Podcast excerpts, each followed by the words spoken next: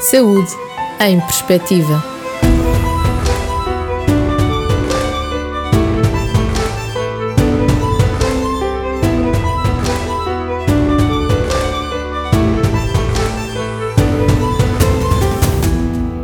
Neste episódio do Saúde em Perspectiva, da primeira temporada Doenças do século XXI, contamos com o Dr. David Serra para desmistificar e tirar algumas das dúvidas relativamente ao tema do rastreio coloretal, um exame muito seguro e que pode ajudar a salvar muitas vidas. Saiba ainda quais os fatores de risco e o porquê da taxa de mortalidade ser tão elevada. Estimam-se 8 mil casos ano e uma taxa de mortalidade que se aproxima quase dos 50%.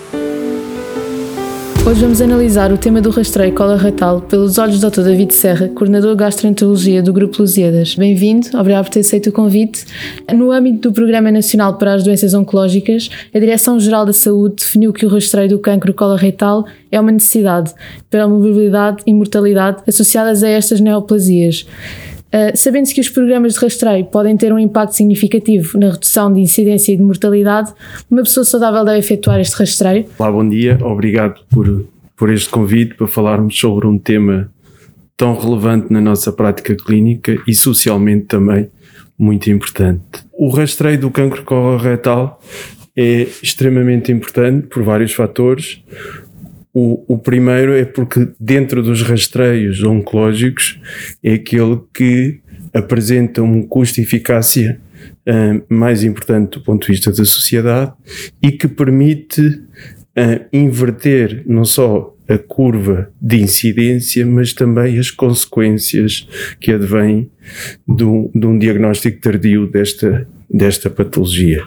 E por isso, a nossa ban grande bandeira em relação a, a esta patologia é o diagnóstico e o diagnóstico precoce. Daí que o rastreio seja extremamente importante e um, esse rastreio, por definição, na população em geral, dita de não risco, deve iniciar-se por volta dos 50 anos de idade e permanecer até os 80 anos de idade.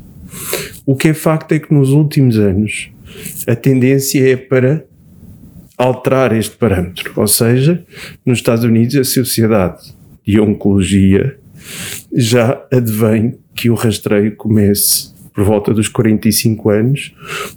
Isto porque constatamos que cada vez encontramos pessoas mais jovens com esta patologia e daí que o diagnóstico esteja a ser gradualmente antecipado. E em Portugal, qual é a incidência deste tipo de cancro e os índices de mortalidade? Bom, os, os, os números que temos dos últimos anos referem uma incidência a rondar os 8 mil casos ano, com uma taxa de mortalidade que infelizmente se aproxima dos 50%. Portanto, com cerca de 4 mil óbitos ano por cancro coloretal são números muito significativos. E pensa que nos próximos anos uh, espera-se um aumento ou diminuição de, dos mesmos números e, e porquê? Nós, infelizmente, esperamos um, um aumento da incidência. Isto porque uh, nos últimos anos temos verificado que realmente um, um incremento de diagnóstico desta, desta doença por vários fatores de risco associados pelo, pela mudança dos hábitos e tememos neste momento que pela pandemia que nos tem afetado nos últimos meses haja um retrocesso no programa de rastreio e portanto o nosso receio é que haja um, um acumular de doentes não diagnosticados que irão aumentar o número de diagnósticos nos anos vindouros em face de não estarmos a realizar o programa de rastreio como seria fora do, do âmbito do Covid. E existem certamente fatores de risco risco uh, associado. Pode indicar-nos quais é que são ou o que é que devemos ter atenção? Muito bem.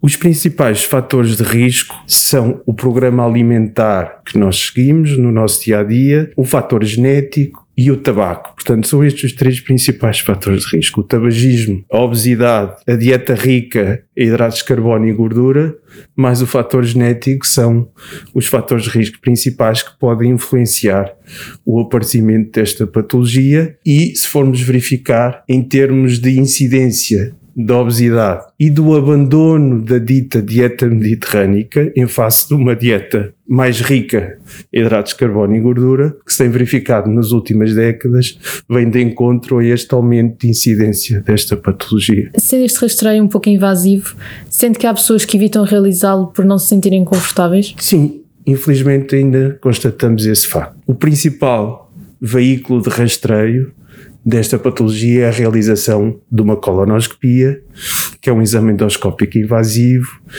e que, e que ainda em alguns uh, doentes desmotiva a sua realização. E nós, nos últimos anos, com o advento, nomeadamente, da colonoscopia com anestesia, temos motivado e tentado motivar os nossos doentes e os nossos utentes no sentido de desmistificar este receio de eventuais consequências da realização deste ato invasivo, porque realmente hoje é um exame muito seguro, é um exame cómodo e que, como eu disse no início, nos dá uma informação muito rica em termos de rastreio e de prevenção dos casos mais avançados. E além do rastreio, que outras formas de prevenção existem? Bom, além do rastreio, a mudança de alguns hábitos de vida é muito importante. Sabemos que, como eu disse há pouco, a dieta mediterrânica é uma dieta protetiva da evolução ou do aparecimento desta patologia, o exercício físico e, por conseguinte, a baixa incidência da obesidade ou do excesso de peso é também um fator protetor,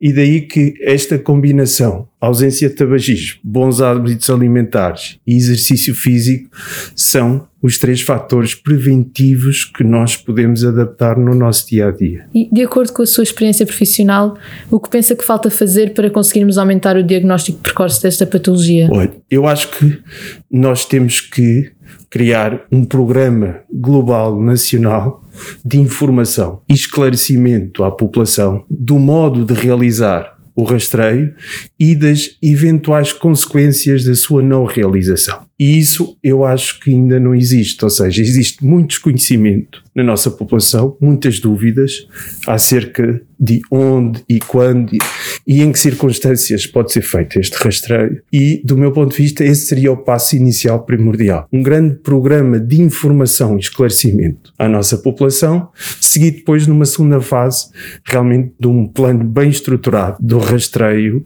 à população e assim, conjugando estes dois fatores, eu penso que conseguiríamos inverter esta curva de incidência temos verificado nos últimos anos. Muito obrigada. E assim ouvimos a saúde na perspectiva do Dr. David Serra. Siga-nos nas nossas redes sociais, iTunes e Spotify e descubra novos temas.